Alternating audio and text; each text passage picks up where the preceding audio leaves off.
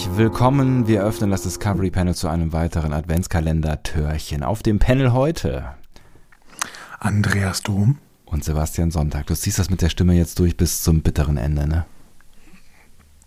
Ich versuch's, aber ich bin äh, tatsächlich heute ein bisschen heiser. Ich weiß gar nicht genau warum. Ich weiß nicht. Sag du's mir. Hast du viel geschrien heute?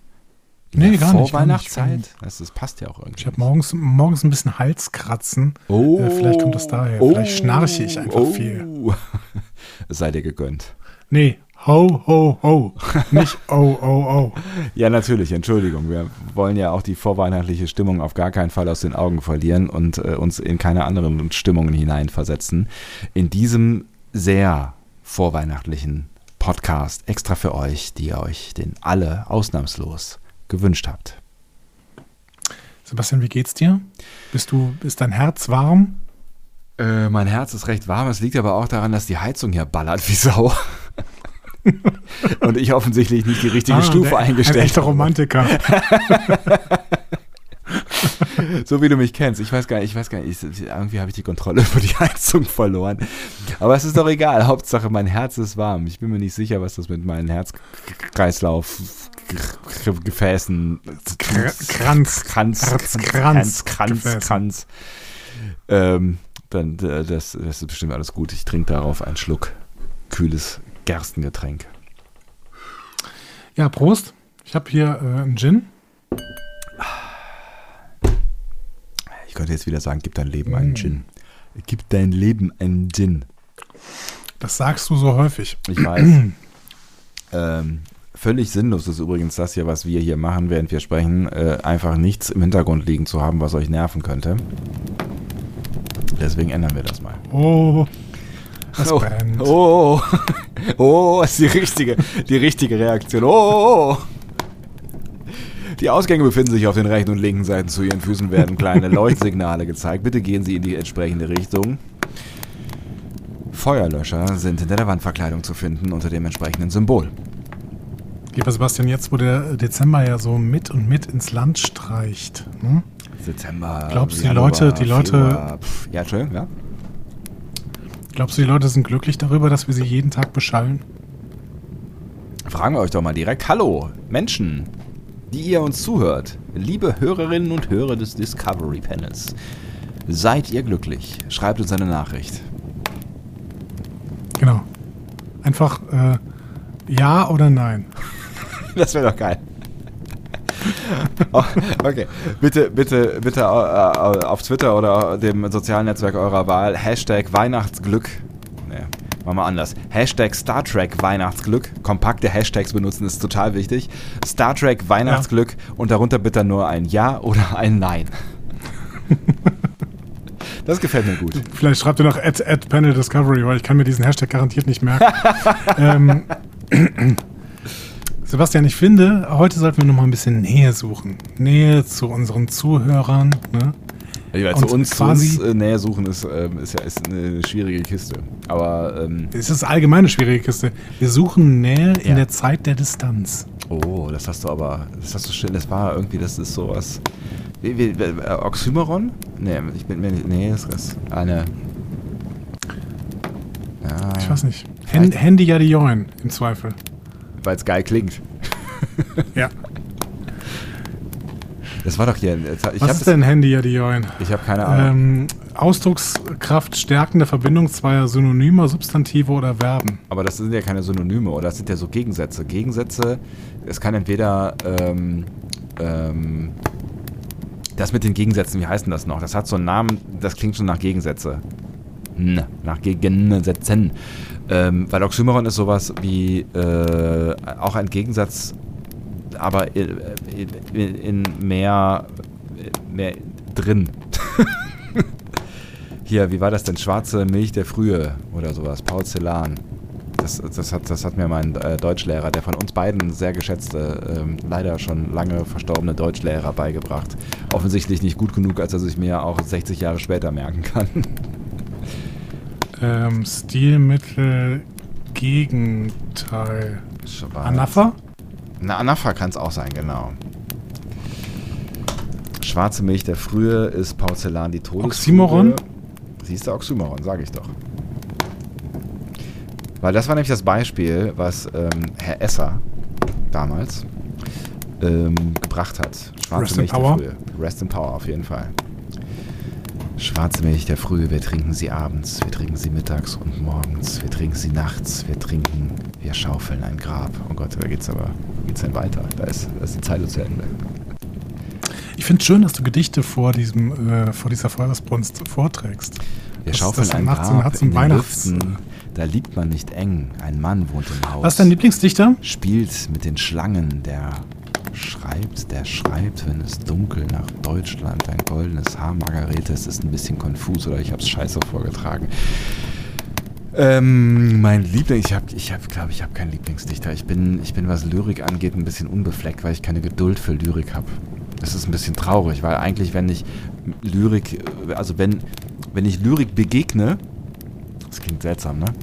Aber es, ich meine es schon so, Ja. wenn ich Lyrik begegne oder sie mir begegnet, dann finde ich es immer schön. Dann sind das immer schöne Momente, aber ich habe, ich habe irgendwie nicht die Geduld, ähm, mich hinzusetzen und mich mit Lyrik auseinanderzusetzen, weißt du? Und deswegen habe ich eigentlich nur, was mein Lyrikrepertoire angeht, ist das, was ich in der Schule gelernt habe und davon habe ich ähm, 90% wieder vergessen. Das ist schade. Ja, Man sollte sich ab und zu mal, finde ich, äh, gerade in dieser schönen, ähm, besinnlichen Zeit, wie auch immer man, man sie ähm, auflädt, ne, symbolisch, sollte man sich doch mal an äh, in einen, einen großen Sessel setzen, am besten einen Ohrenbackensessel, aber wenn ansonsten reicht auch eine Couch oder das Bett. Ähm, wenn ich mich da an meine Studentenzeit erinnere, dann war es oft das Bett. Und dann sollte man sich mal ein Gedichtband nehmen, am besten physisch, ähm, aber zur Not reicht dann eben auch irgendwie eine Internetseite. Äh, diesen Gedichtband in die Hand nehmen und dann einfach mal ein Gedicht lesen. gibt es eigentlich Star Trek-Gedichte?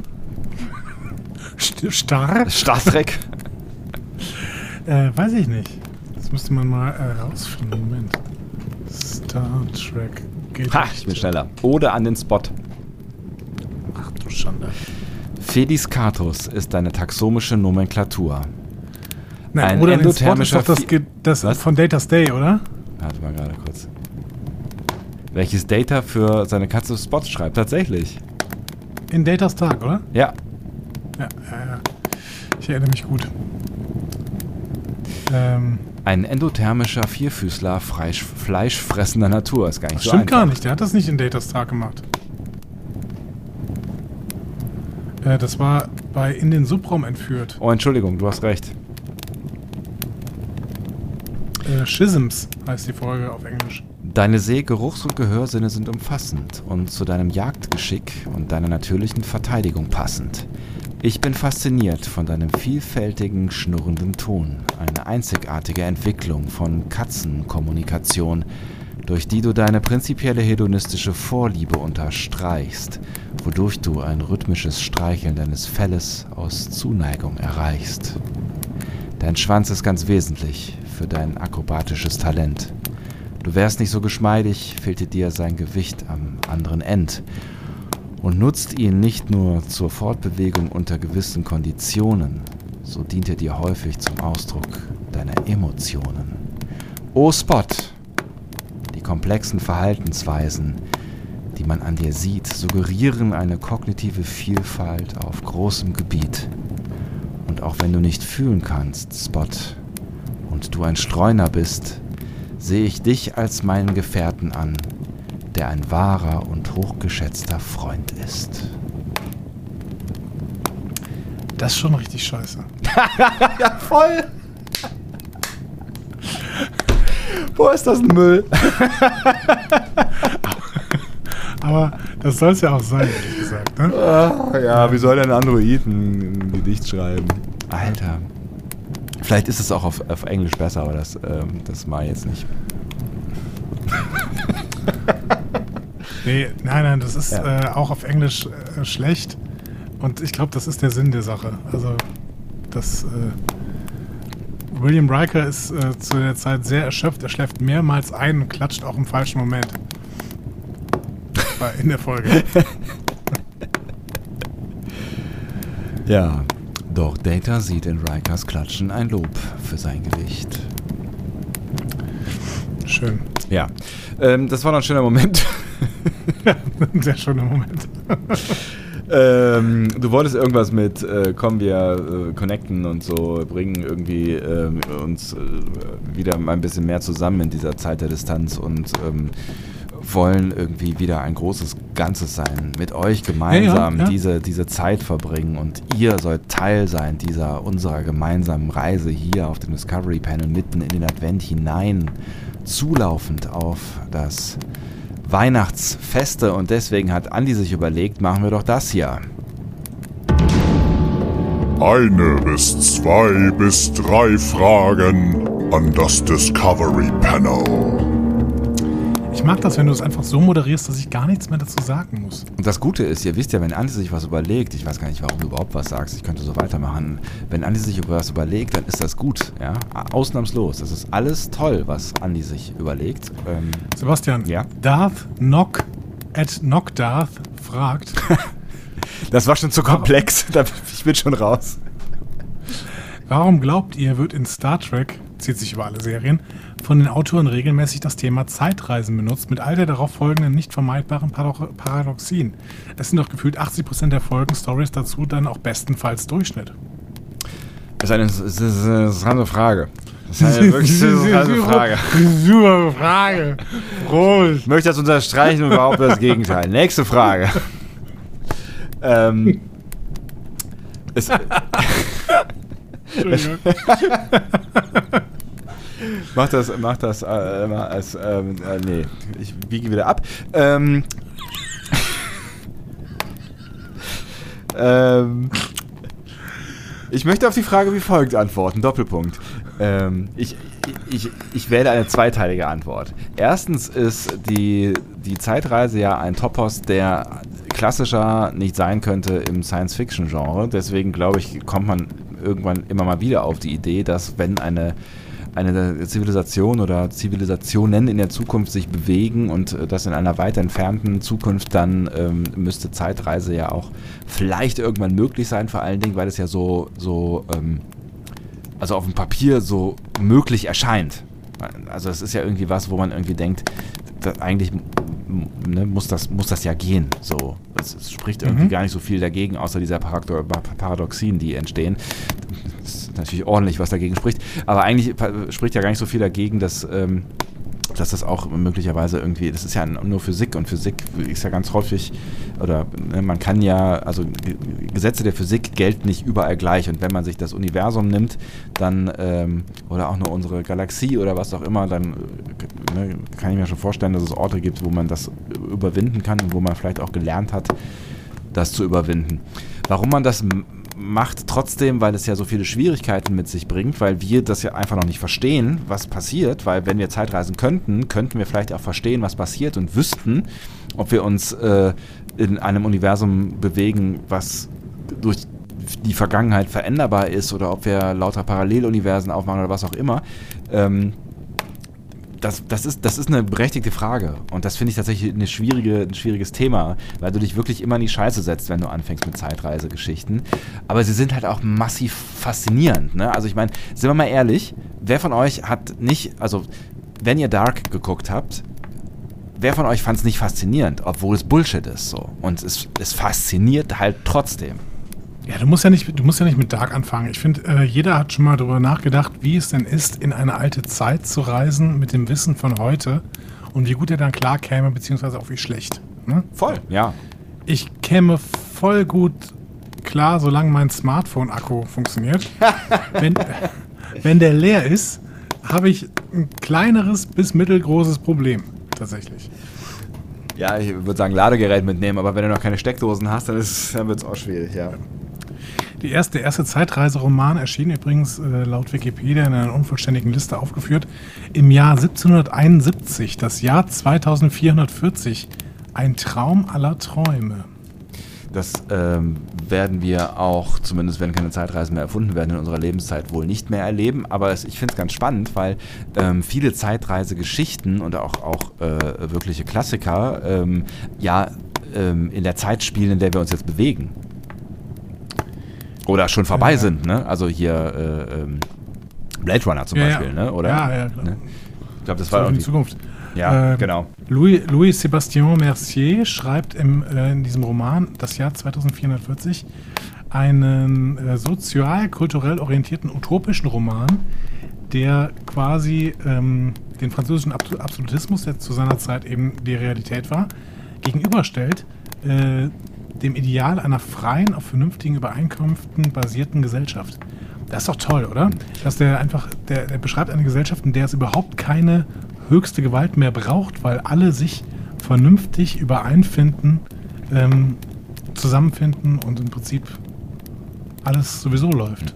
Auch das ist ja so ein bisschen ähm, eine Idee von Star Trek. Ne? Natürlich brauchst du da jetzt nicht zwangsläufig Zeitreisen. Ne? Da kannst du halt auch einfach eine Geschichte im 24. Jahrhundert erzählen und äh, die Zivilisation da so erzählen, dass, dass sie halt irgendwie genau das oder genau dem entspricht, was du gerade erzählt hast. So, ne? Aber ähm, ja, das ist schön. Also es ist auf jeden Fall schön, dass damals schon diese Idee irgendwie da war. Star Trek ähm, funktionierte als Utopie ja radikal mit der Erfindung des äh, Replikators. Ne? Mhm. Also die, die, der Moment, in dem es keine Ressourcenproblematik mehr gibt, ist natürlich der Anfang der Utopie in Star Trek. Äh, Finde ich immer noch eine ganz spannende Idee, ob, ob tatsächlich das so wäre. Ne? Also was ist, wenn wir keine Ressourcenproblematik mehr haben? Voll. Also Ja. Also ich, wäre äh, dann alles beigelegt? Ich, also wenn du dir diese heutige Zeit anguckst, dann vermutlich nicht, weil ähm, äh, also es ist ein, vielleicht eins von drei großen äh, Konfliktfeldern, die wir mit uns rumschleppen und vielleicht auch ein zukünftig noch größeres Konfliktfeld, ne, wenn ich jetzt an Öl oder vielleicht in, in Zukunft auch an, an an Wasser denke, ähm, was ja durchaus zu einem Problem werden kann auf dieser Welt, vor allen Dingen, wenn der Klimawandel weiter voranschreitet und es wärmer wird auf dieser Erde. Ähm, dann ist Ressourcen, glaube ich, ein Ding so, äh, aber es gibt natürlich auch ähm, ja, ein, gro ein großes Ding, warum Kriege geführt werden oder warum es Konflikte in dieser Welt gibt, ist definitiv Religion. Ne? Mhm. Ähm, das hat man in Star Trek zumindest ähm, im, im, im Old Track ähm, häufig oder zumindest auf der Erde äh, hinter sich gelassen. Ne? Ähm, da, ist, da ist man jetzt bei Picard oder so nicht mehr so ganz sicher. Ja, und Spiritualität ist tatsächlich ja auf der, ähm, auch in den alten Serien nicht unbedingt immer zurückgelassen worden. Aber die großen Religionen spielen nicht mehr so die ähm, äh, angebende Rolle. Ne? Nee, aber man, man, man, man hat ja schon auch noch, äh, in Star Trek gibt es ja schon noch irgendwie Konflikte, die durchaus auch ähm, angeheizt werden durch ähm, Religionsführer, die vielleicht nicht ganz geradeaus äh, denken. Ne, wenn ich an, an Genau, der- denke oder Mhm. so, ne? Und äh, äh, wer der Nicht auf Quinn der Erde, da spielt aber Spiritualität dann teilweise noch eine Rolle, aber eben keine Religion. Das war ja auch irgendwie das Roddenberry-Credo, dass äh, Religion eben keine, keine Rolle mehr spielt. Ja. Ähm, genau, da, da sehe ich das, das, das zweite große äh, Kon Konfliktfeld. Und dann natürlich äh, sowas wie Populismus. Ich meine, da müssen wir in diesen unseren Zeiten drüber sprechen. Ne?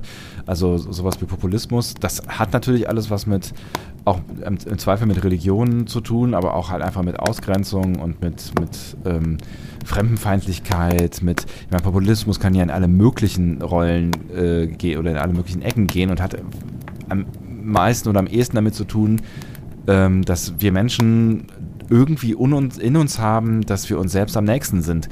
Und da, ähm, also da finde ich es ganz spannend, wie sowas, so, also so altruistische Gesellschaften funktionieren, wo du halt wirklich daran, also wo, wo wirklich im Kern es funktioniert, dass Menschen nicht mehr nur äh, an sich denken und auch nicht, auch keine Gruppen anfällig sind für, ähm, für, für dieses Denken, sondern dass alle miteinander ähm, gemeinsam für eine Gesellschaft stehen und dafür arbeiten, weil das wäre die Grundvoraussetzung. Ne?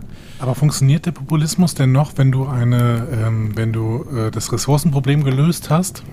Ich glaube, das, das ist doch die Ursache des meisten Populismus. Also wenn, wenn du mal jenseits von Ideologien äh, denkst, dann ist doch ähm, der, der äh, Hauptgrund für Populismus ist doch so eine Neiddebatte. Ne? Die einen haben mehr als die anderen. Ne? Und dann Mhm. lassen sich bestimmte Leute von bestimmten Leuten gegen bestimmte Leute auffetzen. So, das ist doch Du brauchst, du brauchst ein, Grundkonstante von Populismus. Du brauchst ein Ungleichgewicht, glaube ich auch. Du brauchst irgendeine eine Art von Ungleichgewicht oder eine, ein, ein Gefühl von Ungleichbehandlung oder un, un, ungerechte Behandlung. Ja, aber da, die kann es natürlich geben. Ich meine, du hast, du hast ja trotzdem Regierungen. Also ja, das ist auf jeden Fall ein Argument, wenn es halt nicht, keine, keine Güter mehr gibt, die dir fehlen können oder die andere mehr haben können als du. Aber ähm, du kannst ja trotzdem irgendwie nicht einverstanden sein mit den Entscheidungen der, ähm, der, der Regierung. So, ne? Welche das auch immer sein mag. Du kannst auch nicht damit einverstanden sein, dass, du, dass, dass es ein, ein, ein weltoffenes äh, System ist, sondern vielleicht sagst irgendwie, wir müssen uns mehr um, um uns kümmern. So, Earth first. Das klingt nicht so geil. Also, sowas, ne? Aber, ne? Ich weiß nicht, ob die, Ja, ob die, nicht. ob die, ob die Kraft da noch groß genug ist, ne? wenn es äh, nur darum geht, quasi, wenn es in Anführungszeichen nur um Ideologien geht. Aber ich meine, geht. Aber ich meine, ähm, Leute, die verrückte Ideologien äh, oder verrückten Ideologien folgen, die gibt es wahrscheinlich immer. Ist die Frage, ob, ob die genug ähm, Energie haben, dass es, dass es eine größere Bewegung äh, wird, ohne dass es ein, ein Ressourcenungleichgewicht gibt. Aber finde ich spannend. Kann man mal drüber nachdenken. Ich glaube, wenn du nicht mehr das Narrativ erzählen kannst, dass du weniger hast, weil der andere mehr hat, äh, dann äh, ist Populismus sehr, sehr zahnlos an vielen Stellen. Ja, wahrscheinlich schon. Also ich glaube, es könnte trotzdem Leute geben, die halt irgendwie an die Weltverschwörung oder Universumsverschwörung glauben, aber du hast schon recht, das ist äh, dann für eine, eine größere Menge an Leuten nicht mehr so catchy, weil es nicht mehr um sie geht. Ne? Und dann sind wir wieder bei dem, äh, ne? das ist ja, es ist ja schon ein, ein tief menschliches Verhalten, dass man erstmal seine Schäfchen Aber- ins Trockene bringen will. Die heutige Welt, in der du eine unfassbare, un, äh, ein unfassbares Ungleichgewicht der Verteilung der Güter hast, die ist ja sehr, sehr ähm, ein, ein sehr, sehr guter Nährboden für Verschwörungstheorien, ne? dass die Elite eben alles steuert, weil wir ja sehen können, dass die Elite einfach unfassbar, un, undenkbar viel Geld hat. Man kann sich nicht mehr vorstellen, wie viel Geld Jeff Bezos hat. Das ist nicht mehr vorstellbar für einen Menschen. So.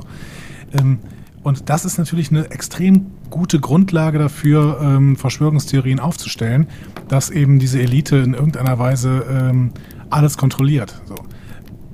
Weil man ja, also auch ohne Verschwörungstheorie sieht, dass äh, der Einfluss natürlich extrem groß ist von diesen Eliten. So. Ja, klar, keine Frage. Ich meine, Ähm, wenn du dir Google anguckst, dann äh, haben, die, haben die ja äh, einfach auch mittlerweile eine, eine Meinungshoheit und all solche Dinge. Ne? Also das, äh, klar, das ist alles, alles nicht komplett von der, also man muss kein Verschwörungstheoretiker werden, aber es ist, ja, also die, die Gefahren, die da drin stecken, ähm, ich glaube, darüber sind sich vermutlich auch die meisten bewusst irgendwie. Ne?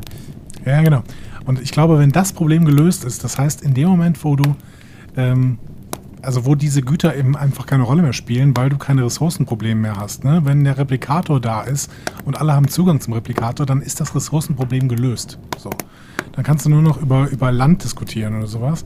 Ähm, und das müsste dann halt gleich verteilt sein, weil Jeff Bezos bringt einfach sein großes Land dann nicht mehr viel so. Ne? Oder irgendwelchen ähm, Landlords. Ich habe ich hab irgendwann mal am Anfang von, von äh, Discovery Staffel 3, glaube ich, war es, oder?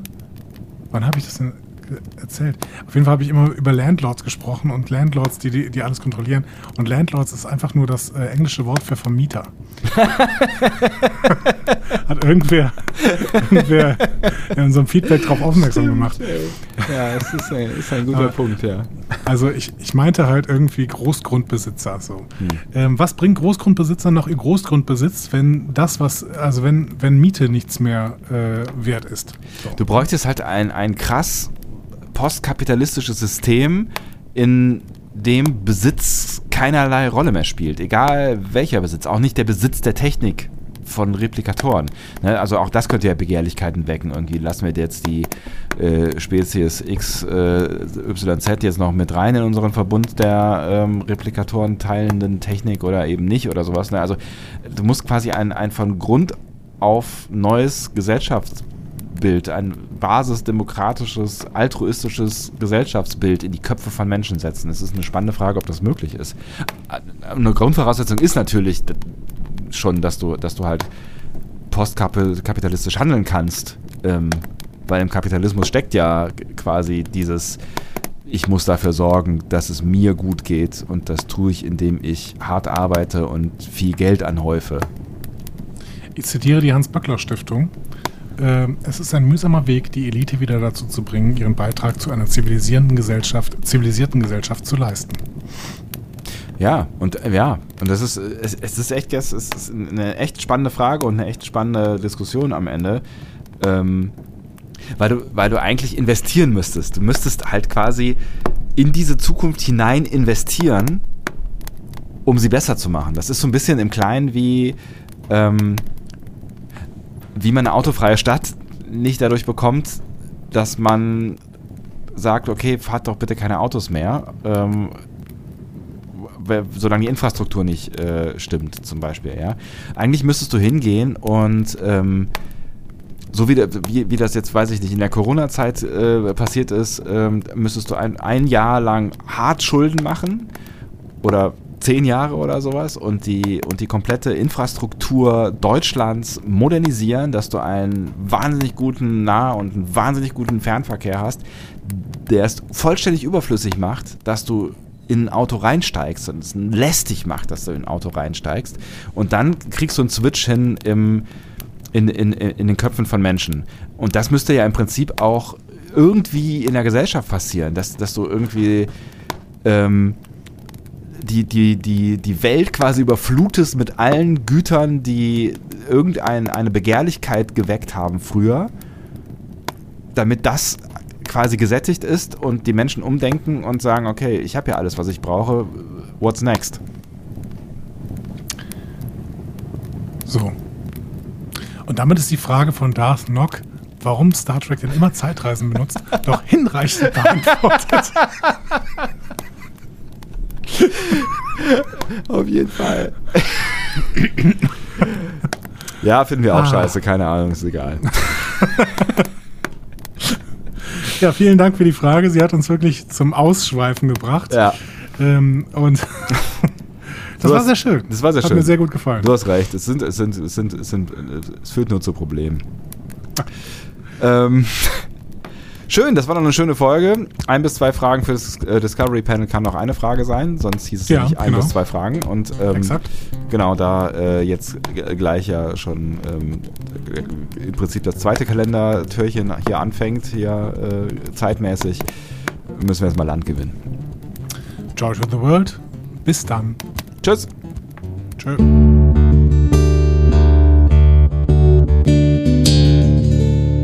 Mehr Star Trek Podcasts findet ihr auf discoverypanel.de. Discovery Panel. Discover Star Trek.